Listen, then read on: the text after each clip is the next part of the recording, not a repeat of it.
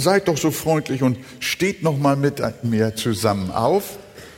Wir lesen 2. Korinther Kapitel 3 äh, Vers 1 bis Vers 5. Fangen wir wieder an, uns selbst zu empfehlen, oder brauchen wir etwa, wie gewisse Leute, Empfehlungsbriefe an euch oder Empfehlungsbriefe von euch? Unser Brief seid ihr selbst in unsere Herzen geschrieben, erkannt und gelesen von jedermann. Es ist ja offenbar, dass ihr ein Brief des Christus seid, durch unseren Dienst ausgefertigt. Geschrieben nicht mit Tinte, sondern mit dem Geist des lebendigen Gottes, nicht auf steinerne Tafeln, sondern auf fleischerne Tafeln des Herzens. Und eine solche Zuversicht haben wir durch Christus zu Gott. Nicht, dass wir von uns selber tüchtig wären, so dass wir uns etwas anrechnen dürften, als käme es aus uns selbst, sondern unsere Tüchtigkeit kommt von Gott. Herr, hilf uns jetzt. Mach uns tüchtig zu reden und auch zu hören in deinem Sinne. Amen. Nehmt gerne Platz, liebe Geschwister, liebe Freunde. Lasst uns einfach die in diesem Text enthaltenen Wahrheiten der Reihe nach mal anschauen. Es steckt sehr viel drin und man könnte mehrere Predigten daraus machen.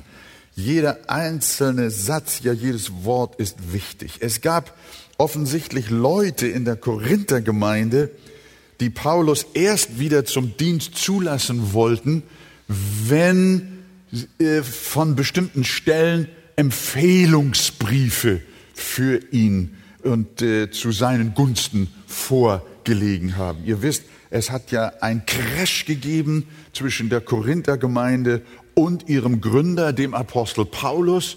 Er hat eine Disziplinarmaßnahme gefordert, bevor er dort wieder in der Gemeinde zu Gast sein wird oder sein wollte. Und äh, da haben dann Leute gesagt, was will er denn überhaupt? Er kann gerne kommen, aber er muss Empfehlungsschreiben mitbringen. Das war natürlich äh, eine ziemliche Herausforderung. Paulus, der Gründer der Gemeinde, soll, bevor er seine Gemeinde, die Gott ihm geschenkt hat, wieder besucht, ein Empfehlungsschreiben von anderen mitbringen. Und dann sagt er, unser Brief seid ihr doch, ihr lieben Korinther, ihr, ihr selbst, ihr als Gemeinde, die Gott mir geschenkt hat, einst gründen zu dürfen. Ihr seid doch meine Empfehlung. Von wem wollt ihr denn jetzt noch ein besonderes Schreiben haben?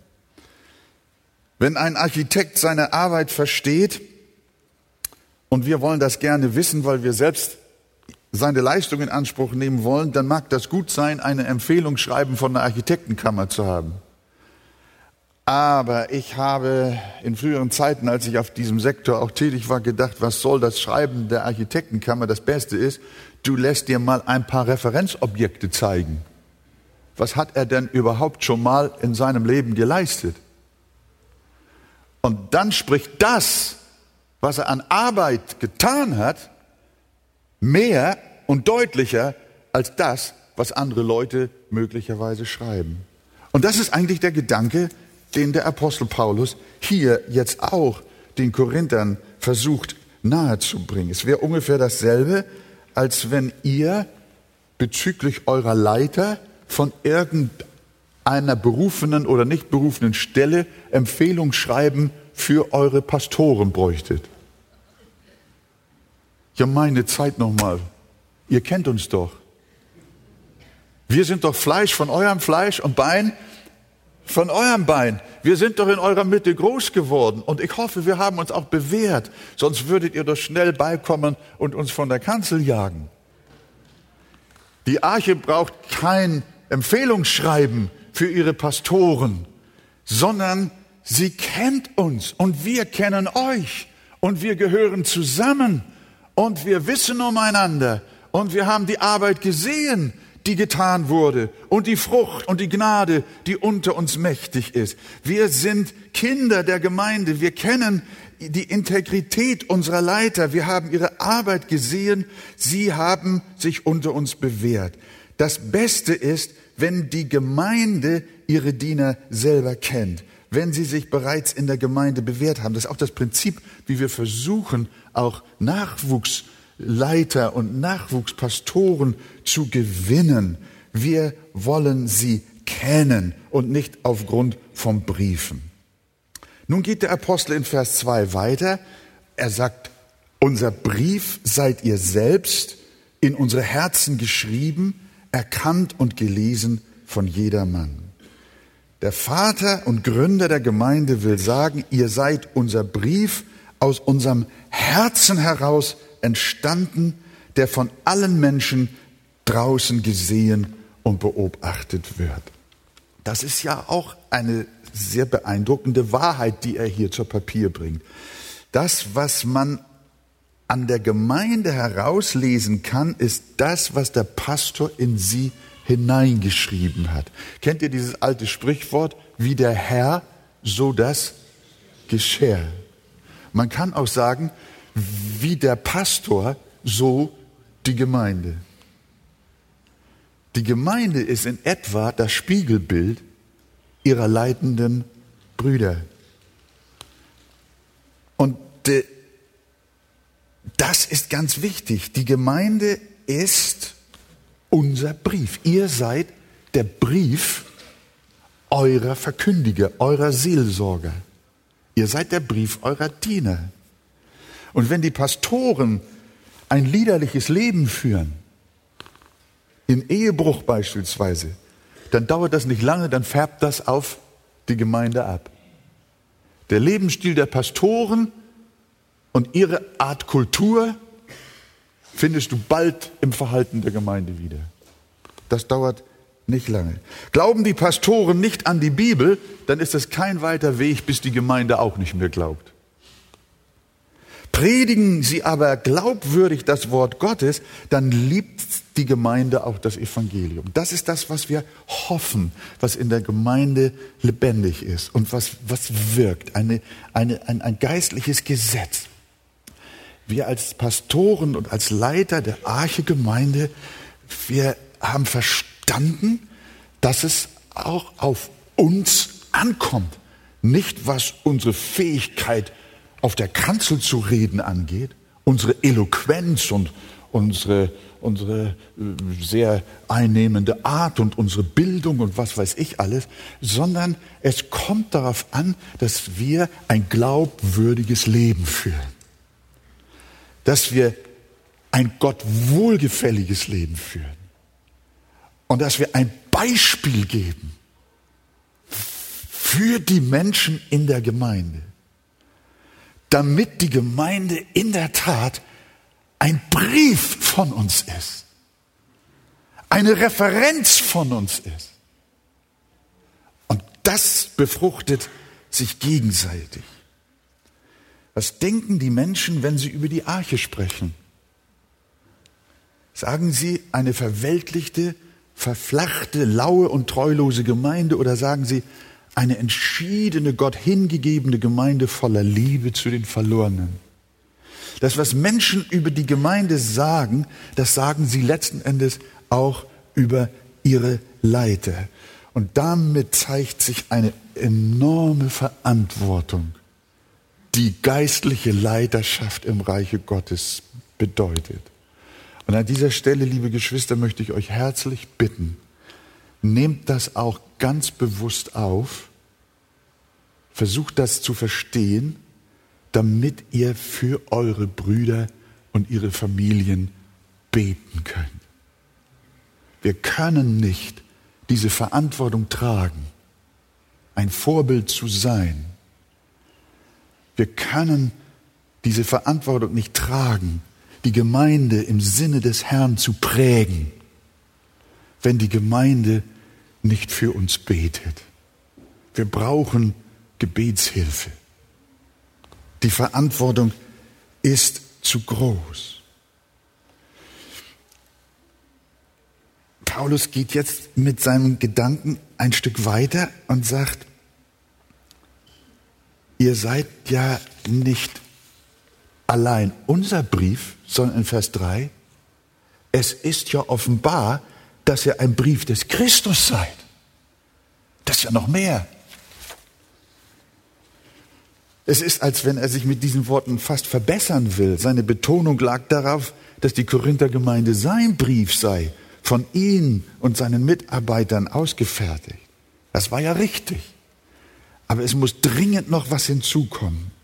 Denn darüber hinaus sind sie in erster Linie der Brief eines anderen, nämlich der Brief Jesu Christi. Paulus möchte sich niemals rühmen.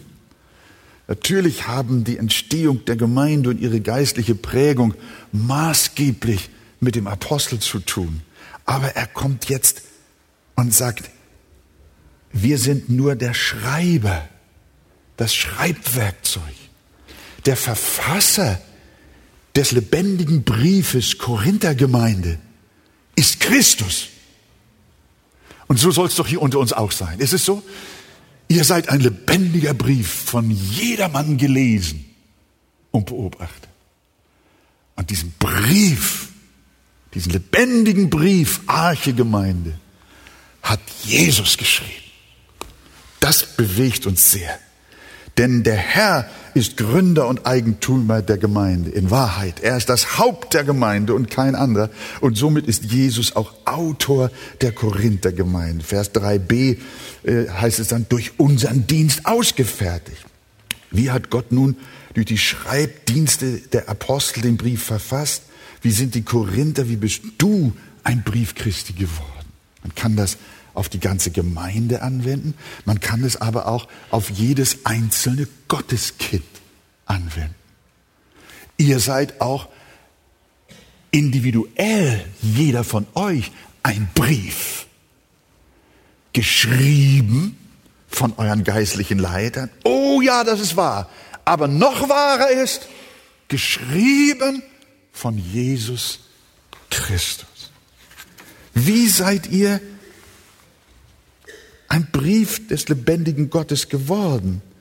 geschrieben nicht mit Tinte, sondern mit dem Geist des lebendigen Gottes, nicht auf steinerne Tafeln, sondern auf fleischerne Tafeln des Herzens.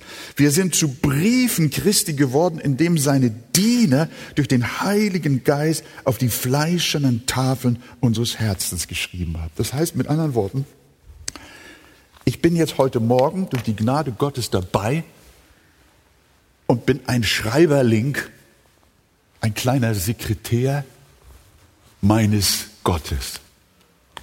Und während ich predige, schreibe ich durch die Wirksamkeit des Heiligen Geistes auf eure Herzen. Könnt ihr sehen?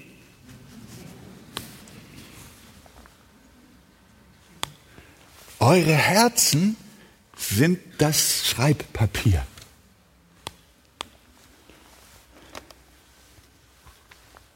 Das ist interessant.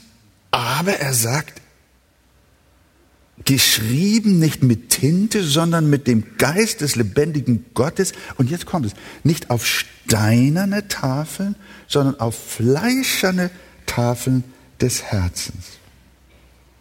Wir sind zu Briefen Christi geworden, indem seine Diener auf fleischerne Tafeln unseres Herzens geschrieben haben. Das erinnert uns an das Wort aus Hesekiel 36, 26. Ich will euch ein neues Herz geben und einen neuen Geist in euer Inneres legen. Ich will das, hör mal, ich will das steinerne Herz aus eurem Fleisch wegnehmen und euch ein fleischernes Herz geben. Muss geschehen, bevor Paulus auf ein fleischernes Herz schreiben kann. Erst dann kann das Evangelium auf das Herz geschrieben werden. Bevor ich Ingenieur für Bauwesen wurde, erlernte ich das Handwerk des Betonbauers. Und wenn ich etwas auf dem Boden, auf dem Beton markieren musste, dann habe ich manchmal einen Nagel dazu benutzt. Aber bevor ich das Eingeritzte lesen konnte, hatte ich mir fast meinen Finger blutig gemacht dabei. Das war sehr schwer. Der Beton war zu hart. Und so versuchen wir oft auch mit Menschen zu verfahren, die wir für Jesus gewinnen wollen, deren Herz aber hart ist wie Stein, die noch in ihrer natürlichen Feindschaft zu Gott leben. Du verletzt dich eher selber, als dass du etwas Lesbares in ihr Herz eingravieren könntest. Und deshalb muss Gott zuvor etwas tun, bevor du das Evangelium auf ein Herz schreiben kannst. Wenn du als Mutter auf das Herz deines Kindes das Evangelium schreiben willst, dann geht das nur, wenn Jesus vorher in seiner Gnade das Herz deines Kindes weich gemacht hat. Wenn er aus dem Kind zuerst das steinerne Herz der angeborenen Sünde und Widerspenstigkeit gegen Gott herausgenommen hat und dem Kindchen ein fleischernes Herz gegeben hat. Dann kann Mama schreiben. Und dann kann es sein, das Kind weint. Das Kind tut die Sünde leid. So geht es auch mit deinem hartherzigen Mann. Manche Ehefrauen versuchen auf die Herzen ihrer ungläubigen Ehemänner zu schreiben, indem sie sich einen Nagel nehmen und wie ich es tat, in den Beton ihres Herzens mit Gewalt die Gnade Gottes reinzuschreiben. Das hat keinen Sinn. Es ist besser, du betest vorher. Bearbeite nicht deinen Mann, Du kannst das steinerne Herz eines Menschen nicht mit Gewalt bearbeiten, sondern es muss vorher ein fleischernes Herz hinein. Und deswegen sagt der Apostel Paulus, durch den Geist Gottes haben wir euch, ihr lieben Korinther, nicht auf die steinernen Tafel eures Herzens geschrieben, sondern wir haben geschrieben auf eure fleischernen Tafeln eures Herzens. Eigentlich spricht er hier indirekt über die Notwendigkeit der Wiedergeburt. Bevor das Herz eines Menschen nicht erneuert wurde, kann es das Evangelium nicht aufnehmen, kann es nicht glauben. Und deswegen brauchen wir das geheimnisvolle Wunder der Wiedergeburt. In ihr vollzieht Gott durch den Heiligen Geist eine Herzoperation. Wer von euch hat ein fleischernes Herz? Darf ich mal eure Hände sehen? Nein, nein, nein, weiß ich auch nicht. Äh, ich will euch nicht herausfordern. Äh, äh, ich will nur sagen, wusstet ihr als Christen, als Gotteskinder, dass ihr schon eine Herz-OP hinter euch habt? Ihr hattet eine Herztransplantation. Gott hat ein steinernes Herz aus eurem Leib genommen und hat euch in geheimer Aktion ein fleischernes Herz gegeben. Und dann hat Gott geschrieben. Ich staune immer wieder, wie es möglich ist, dass einige in unseren Gottesdiensten auf das Evangelium reagieren und andere nicht. Das Geheimnis haben wir eben gerade beschrieben, liebe Geschwister. Und so möchten wir Gott loben und preisen. Ich erinnere mich an einen Fernsehzuschauer, auch ein, später einen Missionsfreund. Er lebte als ungläubiger Mann. Er war ein brutaler äh, Mann mit seiner gläubigen Frau zusammen. Er lebte ein ehebrecherisches Leben und hat das noch genossen, weil er wusste, seine Frau lässt sich nicht scheiden. Die hat ein so zartes Gewissen. Die ringt und betet um ihn. Nicht, dass sie das nicht dürfte in solchen Fällen, aber sie hat in ihrem Herzen nicht die Kraft und auch die Courage gehabt, das zu tun, sondern sie hatte die Neigung, zu, lieber zu leiden und zu beten und abzuwarten, was Gott tut. Es war grausam. Aber es dauerte eine Zeit, bis der Mann nicht mehr in fremden Hotels so oft schlief, sondern kam von der Arbeit nach Hause, hatte keine Termine mehr und sagte, Frau, wo ist deine Gemeinde? Sie hat es gar nicht verstanden. Du sag mal, du hast doch irgendwo eine Bibel, hat er gesagt. Ja, wieso, was möchtest du? Ja, ich wollte gerne mal lesen. Kannst du mir helfen, in der Bibel zu lesen? Hat er seine Frau gebeten, mit ihr zusammen, mit ihm zusammen die Bibel zu lesen? Lange Rede, kurzer Sinn. Nach einer Weile merkte sie, dass ihr Mann völlig verändert war. Und dann hat sie angefangen, ihm von Jesus zu erzählen. Er hat geweint und Buße getan. Und die Ehe war heil geworden. Ist das wunderbar? Das ist, so geht das, wenn Gott durch seinen Heiligen Geist, durch das Schreibwerkzeug von Menschen auf fleischerne Herzen schreibt. Und mein Gebet heute Morgen ist, dass der Heilige Geist viele Herzen, die jetzt noch Stein sind, austauscht durch fleischerne Herzen, sodass das, was jetzt durch die Predigt geschrieben wird, wirklich lesbar eingraviert wird in dein Herz und du ein anderes Leben anfängst zu leben. Gott schenke dir das in Jesu Namen. Und alles Volk sagt Amen. Halleluja. Ist das nicht eine schöne Botschaft? So war das auch mit mir. Jetzt lesen wir 2. Korinther 3, Vers 5 und Vers 6. 2. Korinther 3, Vers 5 und 6. Nicht, dass wir von uns selber austüchtig wären so dass wir uns etwas anrechnen dürften, als käme es aus uns selbst, sondern unsere Tüchtigkeit kommt von Gott, der uns auch tüchtig gemacht hat zu Dienern des neuen Bundes, nicht des Buchstabens, sondern des Geistes. Denn der Buchstabe tötet, aber der Geist macht lebendig. Amen. Der Herr helfe uns auch jetzt beim Reden und beim Hören. Nehmen wir Platz. Paulus sagt hier, dass die Tüchtigkeit, die Seelen der Korinther gewonnen zu haben und die Tüchtigkeit, dass sie ein Brief durch sie, ein Brief Christi durch sie geworden sind, kommt nicht von ihnen sondern er sagt, Gott hat uns tüchtig gemacht zu Dienern des neuen Bundes.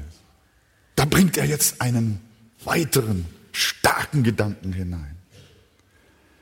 Er spricht vom neuen Bund. Und darüber müssen wir uns jetzt etwas unterhalten. Wenn er vom neuen Bund spricht, dann deutet das darauf hin, dass es auch einen alten Bund gibt. Ihr wisst, dass die Bibel in zwei Teile geteilt ist.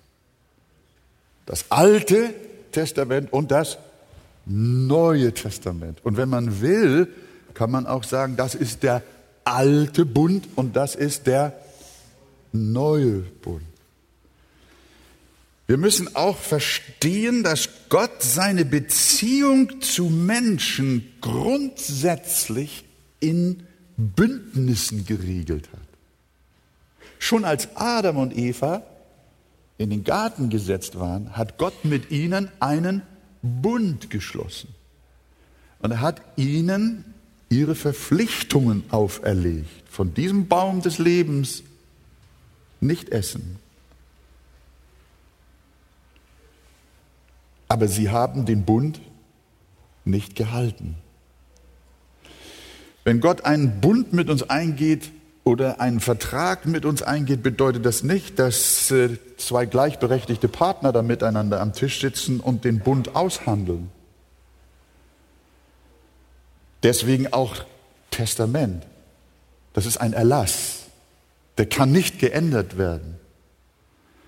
Gott hat als Schöpfer und Herr von uns allen das Recht, uns einen Bund zu stiften.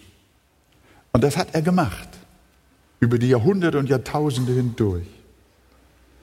Jeder Mensch besitzt eine Gehorsamspflicht seinem Schöpfer gegenüber. Es gibt keinen Menschen, der nicht in einer Bundesverpflichtung Gott gegenübersteht.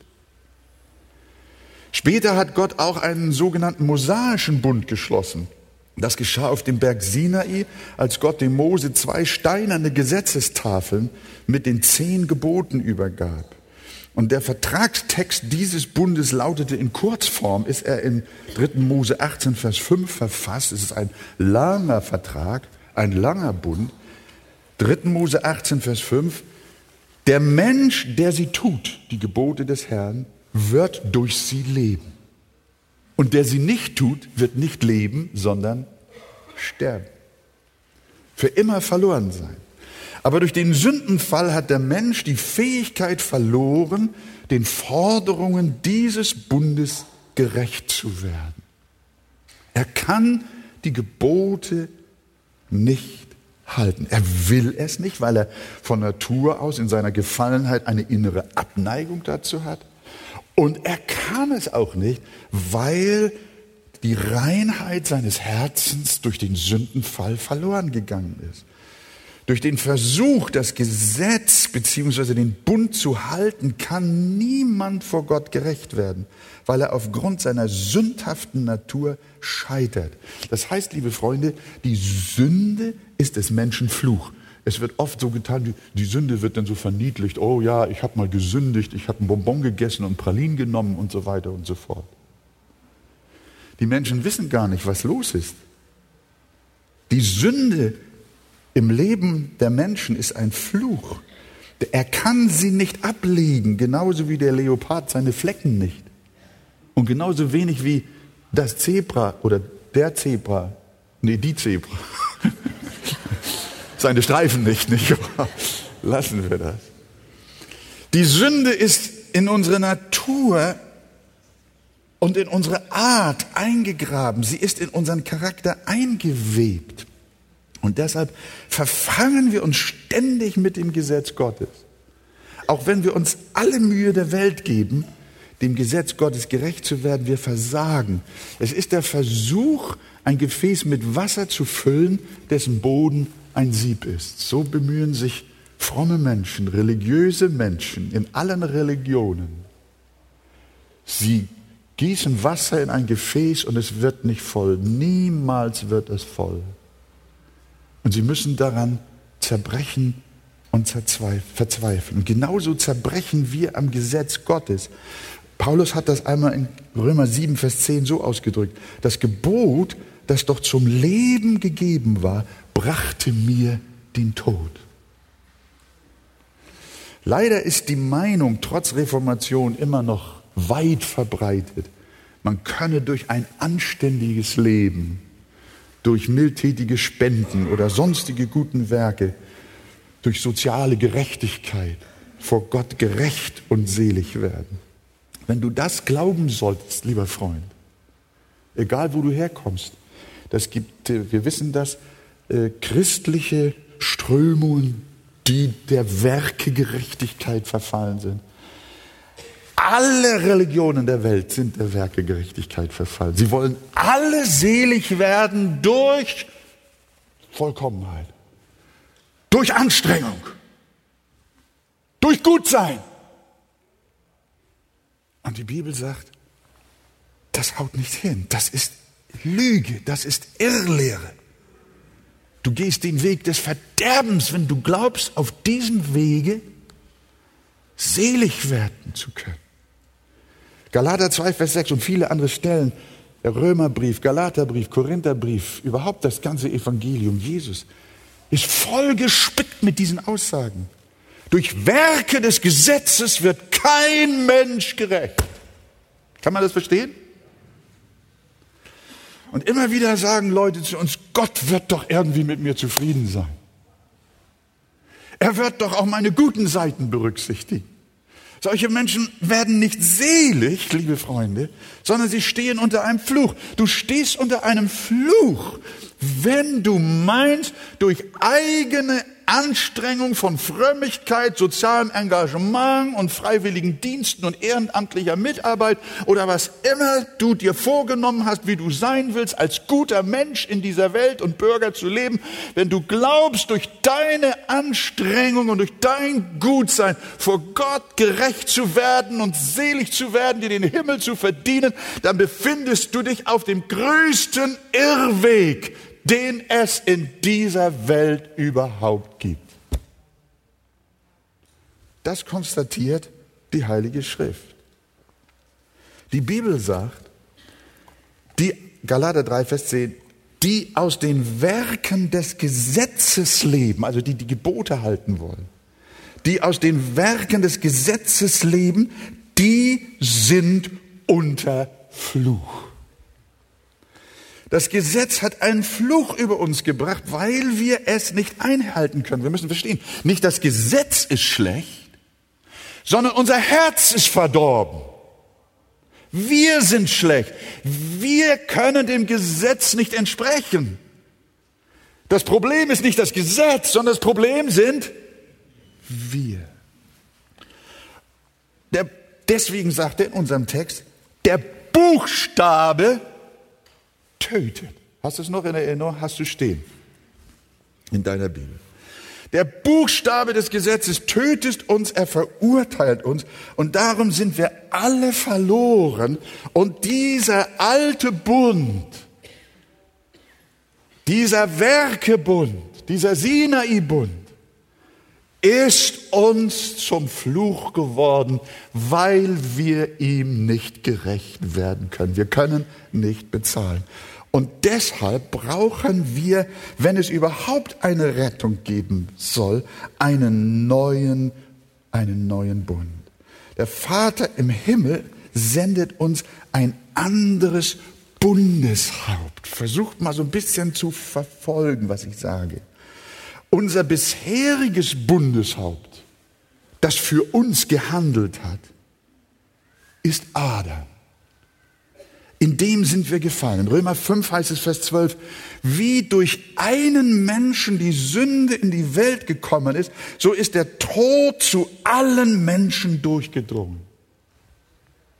Oder in Vers 19, durch den Ungehorsam des einen Menschen sind die vielen zu Sündern geworden. Wir sind zu Sündern geworden durch den Ungehorsam eines, der am Anfang der Menschheitsgeschichte stand.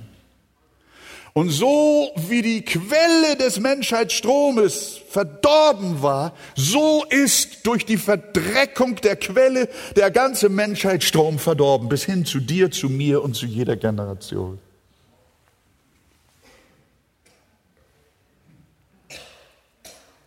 Weil unser Adam unser Bundeshaupt ist, weil er für uns alle steht, darum sind wir alle zu Sündern geworden. Und das haben dann, deshalb haben die Reformatoren das Erbsünde genannt. Wir haben das geerbt. Und wir haben dann unsererseits immer noch Sünde obendrauf gepackt. Aber dann sandte Gott uns ein neues Bundeshaupt und das ist Jesus. Man kann ihn auch den zweiten Adam nennen. Die Bibel nennt ihn in 1. Korinther 15, 47 den zweiten Menschen. Und sie nennt ihn auch, hört mal, Hebräer 9, Vers 15, sie nennt ihn auch den Mittler des neuen Bundes. Und so wie in Adam alle gefallen sind, so wie Adam uns alle runtergerissen hat, so wie Adam den Fluch über uns alle gebracht hat, so ist der zweite Mensch, den Gott gegeben hat, Menschensohn und Gottessohn, der geworden, der uns wieder rausgerissen hat. Halleluja. Das ist der Punkt. Das ist der neue Bund. Ein Aspekt jedenfalls. Und so wie in Adam alle gefallen sind, sind in Christus alle gerettet, die ihm angehören, die ihm glauben. So wie Adam für uns zur Verdammnis hin gehandelt hat, so hat Christus für uns zum Heil gehandelt. In Vers 19 Römer 5 kommt dann nochmal diese starke Gegenüberstellung der beiden Bündnisse, der beiden Bundeshäupter. Denn gleich wie durch den Ungehorsam des einen Menschen die vielen zu Sündern gemacht worden sind, so werden auch durch den Gehorsam des einen oder auch des anderen die vielen zu Gerechten gemacht. Im Gegensatz zu Adam hat Christus allen Gehorsam erfüllt, den das Gesetz fordert. Jesus ist der einzige Mensch, der durch Werke vor Gott gerecht geworden ist. Versteht ihr das? Könnt ihr mir folgen? Na, das klingt nicht so überzeugend. Soll ich nochmal von vorne anfangen? Weil uns Gott mit ihm durch den Bund verbindet, wird uns, werden uns seine Werke, die Gehorsamswerke Christi zugerechnet, wird uns sein Gehorsam auf unser Konto geschrieben und zählen dadurch als gerecht vor Gott. Das heißt mit anderen Worten, was du einfach tun darfst, ist, wirf dich auf Jesus, häng dich an ihn als den vollkommenen Menschen, der für dich steht. Und wenn du dich an ihn hängst und dieser gerechte Christus vor dem Vater steht, dann bist du in ihm geborgen und in ihm gerecht. Das ist eine Definition des neuen Bundes. Du hängst nicht mehr an Adam und in seinem Fluch, sondern du hängst und lebst in Jesus Christus, dem zweiten Menschen Gottes, den er uns gegeben hat zum Gehorsam und zur Gerechtigkeit und zum ewigen Heil in Jesus Christus. Sag doch mal Amen. Halleluja. Das ist also, in Adam ist der alte Bund und in Jesus ist der neue Bund. Nun geht es weiter. Was ist aber mit unseren begangenen Sünden und Übertretungen? Die Antwort ist herrlich. Jesus Christus hat nicht nur an unserer Stelle allen Gehorsam erfüllt, sondern er hat auch die Strafe für unsere Sünde, die ja noch ausstand, getragen, indem er an das Kreuz gegangen und sein Blut für uns vergossen hat. Und von diesem Blut sagt Jesus auch wieder. Die Bibel sagt, Jesus ist der Mittler des neuen Bundes und nun spricht Jesus von seinem Blut. Das ist mein Blut des Bundes, das vergossen wird für viele zur Vergebung der Sünden. Merken wir etwas? Das Blut Jesu ist nicht einfach nur sein Blut, sondern es ist Bundesblut.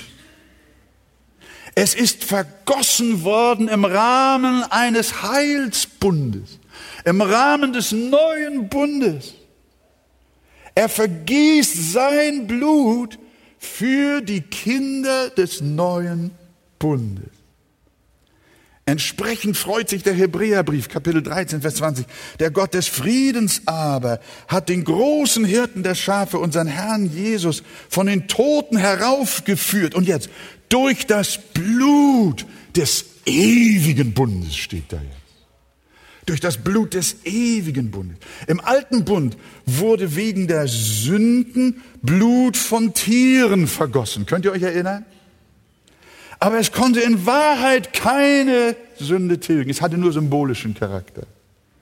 Aber im neuen Bund, im neuen Testament hat Jesus sein Blut vergossen. Wir kommen nicht mit Tierblut zu Gott sondern wir kommen zu Gott mit dem teuren Blut des einzig wahren, gültigen Opfers Jesus Christus.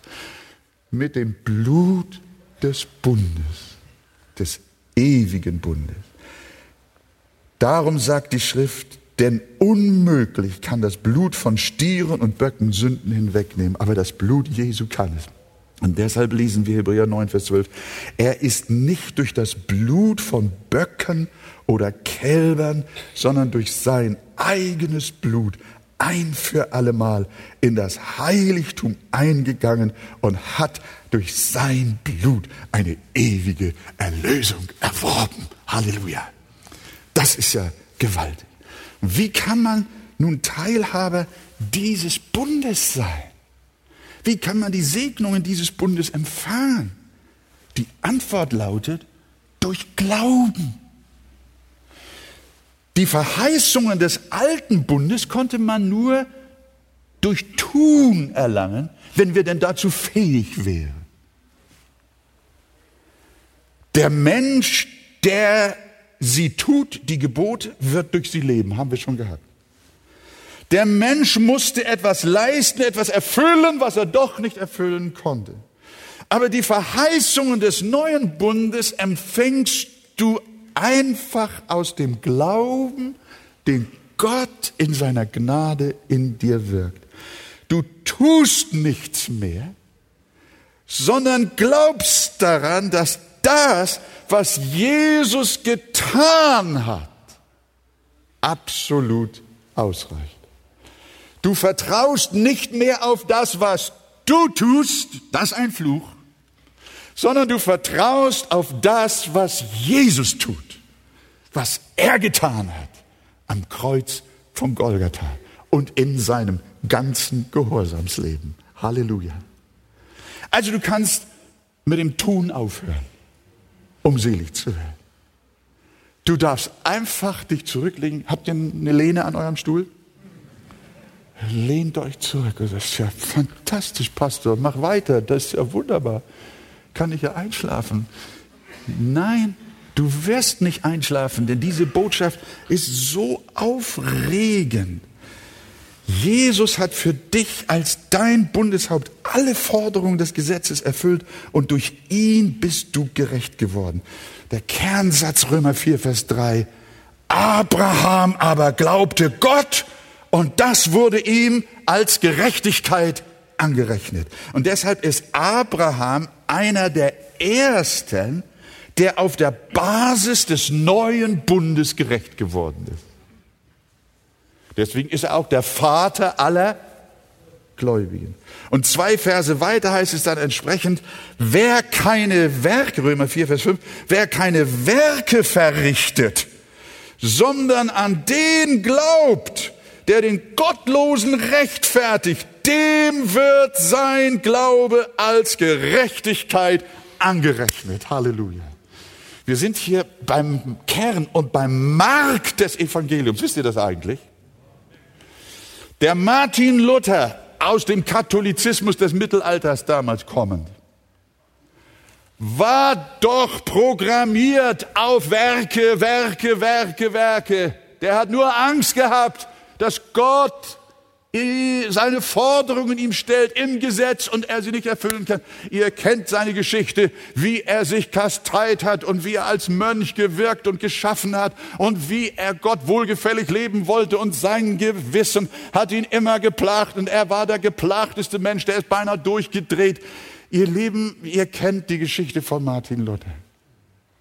Und eines Tages, dieser Mönch lebte im Alten Testament. Er lebte auf der Grundlage des Alten Bundes. Und eines Tages dann liest er dieses Wort. Abraham aber glaubte Gott. Und das wurde ihm zur Gerechtigkeit gerechnet. Als der Werke geplagte Luther das erkannte, brach er zum Evangelium durch, zum neuen Bund und schrieb, ich fühlte mich ganz und gar neu geboren.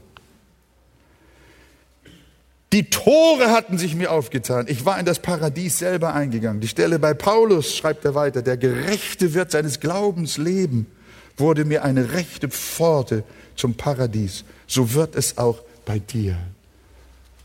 Du darfst ein Luther-Erlebnis haben. Darum glaube an den Herrn Jesus Christus. So wirst du gerettet werden. Das ist das Evangelium. Nun muss ich mich beeilen, ich habe die Zeit schon überzogen. Aber der Heilige Geist befähigt uns nun als drittes auch noch Lust am Gesetz des Herrn zu haben. Bedeutet aus Glauben gerettet zu werden nun, dass das Gesetz Gottes, die zehn Gebote keine Bedeutung mehr haben? Das wird manchmal so verstanden dass sie nicht mehr gelten und wir sie nicht mehr beachten müssen. Es gibt Leute, die sagen, ich lebe im Neuen Testament, ich lebe im neuen Bund, für mich gibt es kein Gesetz mehr. Christus ist das Gesetzesende. Und sie meinen, unser Glaube ist der Ersatz für das Gesetz. Da hat man etwas falsch verstanden. Zum neuen Bund gehört nämlich auch noch Folgendes hinzu. Wir müssen nämlich feststellen, dass die Gebote Gottes heilig, gerecht und gut sind und sie sind auch geistlich, Römer 7, Vers 12 und 14. Der Unterschied zwischen dem alten und dem neuen Bund besteht nicht darin, dass im alten Bund das Gesetz galt und im neuen Bund nicht mehr. Die zehn Gebote sind in beiden Bünden dieselbe, dieselben. Im alten Bund ist die Grundlage des Bundes das Gesetz. Und im neuen Bund ist die Grundlage auch das Gesetz. Aber im neuen Bund dürfen wir anders an das Gesetz herangehen, als wir es im alten Bund mussten. Im alten Bund mussten wir das Gesetz durch uns selbst begegnen und verzagten und scheiterten. Im neuen Bund begegnen wir dem Gesetz in Jesus Christus, der es alles für uns erfüllt hat. Halleluja, sagt ihr Amen? Aber es ist ein Irrtum zu sagen, das Gesetz gilt nicht mehr, die zehn Gebote gelten nicht mehr. Nein, sie sind heilig, gerecht und geistlich und gut. Und wir gehören nicht zu denen, die sagen, wir brauchen keine Gebote mehr. Nein, das ist nicht wahr. Der Unterschied zwischen dem Alten und dem Neuen Testament besteht darin, dass wir anders an das Gesetz herangehen. Wir stehen nicht mehr allein vor dem Gesetz, und seine Buchstaben bringen uns nicht mehr um, sondern der Herr Jesus hilft uns durch den Heiligen Geist von innen heraus das Gesetz zu lieben und es auch tun zu können. Deshalb schreibt der Apostel Paulus in unserem Text weiter, der Buchstabe tötet, aber der Geist, und da kommen wir jetzt hin, der Geist macht lebendig. Du stehst alleine als ein in Sünde gefangener und blockierter Mensch und willst Gottes Gebot erfüllen und kannst es nicht. Da ist Tod im Spiel. Aber jetzt in Jesus Christus, der in deinem Herzen durch den Glauben wohnt, ist Leben da und Kraft da, dem Gebot völlig anders zu begegnen in Jesu Namen. Halleluja. Gemäß dem alten Bund müssen wir uns an den Buchstaben des Gesetzes abarbeiten und müssen doch sterben. Im neuen Bund hat uns der Herr seinen Heiligen Geist als Nachhilfelehrer ins Herz gegeben, so dass uns das Gesetz nicht mehr Last, sondern Lust ist. In Hesekiel 36 steht, wie ich finde, ein Schlüsselwort. Vers 27. Ich will meinen Geist in euch geben und will solche Leute aus euch machen. Was denn? Die in meinen Geboten wandeln und meine Rechte halten und danach tun. Ich will meinen Geist in euch geben. Das ist der Heilige Geist. Ich will meinen Geist in euch geben und will solche Leute aus dem machen. Ich will euch fähig machen. Erinnert euch an die Formulierung des Paulus, der uns tüchtig gemacht hat zu Dienern des neuen Bundes. Ich will solche Leute aus euch machen, die in meinen Geboten wandeln. Jetzt stehen wir nicht mehr alleine vor dem Unmöglichen, sondern Gott hat in die Herzen der Kinder des neuen Bundes seinen Heiligen Geist gegeben und durch ihn macht Gott solche Leute aus uns, die in seinen Geboten wandeln und danach tun. Ist das nicht genau das, was der Korintherbrief schreibt? Ich sagte es schon, der uns tüchtig gemacht hat zu Dienern des neuen Bundes, nicht des Buchstabens, sondern des Geistes. Gott hat uns tüchtig gemacht durch unser Bundeshaupt Jesus und den innewohnenden Heiligen Geist, Diener durch den innewohnenden Heiligen Geist, Diener des göttlichen Bundes zu werden. Ich möchte euch bitten, wer von euch hat seine Bibel da? Schlag doch mal mit mir auf. Nur ein zusammengefasster Text. Der Hebräerbrief beschreibt uns den neuen Bund im Vergleich zu dem alten Bund in auf machtvolle Weise. Und damit wollen wir dann zum Schluss kommen. Hebräer 8. Ich weiß nicht, ob wir das noch für unsere Fernsehzuschauer mit, äh, mit raufkriegen. Aber hier für uns.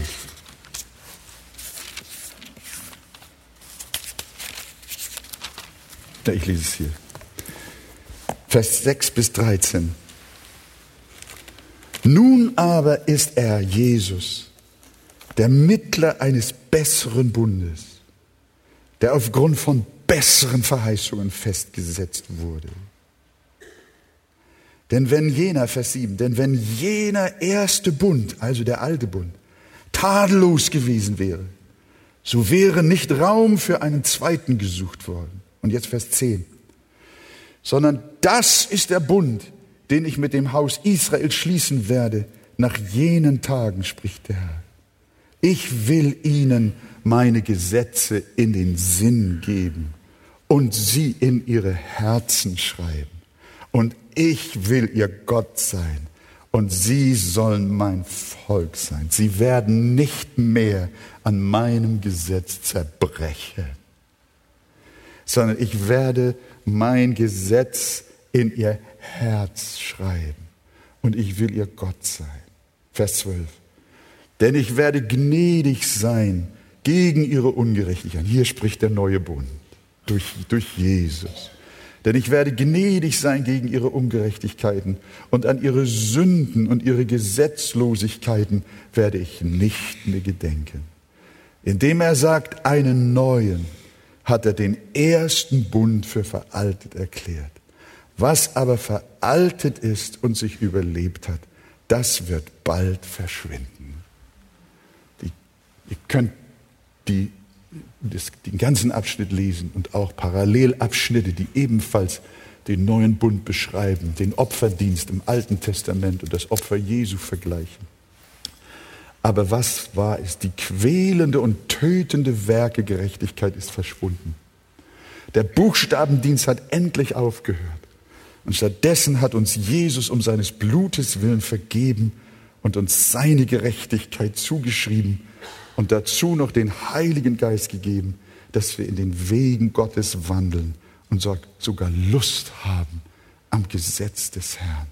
Welch ein neuer Bund, welch eine Verheißung, welch eine Gnade, tüchtig gemacht worden zu sein, zu Dienern des neuen Bundes. Nicht, dass wir von uns selber aus tüchtig wären, dass wir uns etwas anrechnen dürften. Unsere Tüchtigkeit kommt von Gott, der uns auch tüchtig gemacht hat zu Dienern des neuen Bundes, nicht des Buchstabens, sondern des Geistes. Der Buchstabe tötet, aber der Geist macht lebendig. So dienen wir dem Herrn nicht mehr im Buchstaben, sondern wir dienen ihm durch die Kraft des Heiligen Geistes und leben in der Heiligung zu seiner Ehre, bis wir ihn sehen, von Angesicht zu Angesicht, in Jesu Namen. Amen. Der Herr segne euch.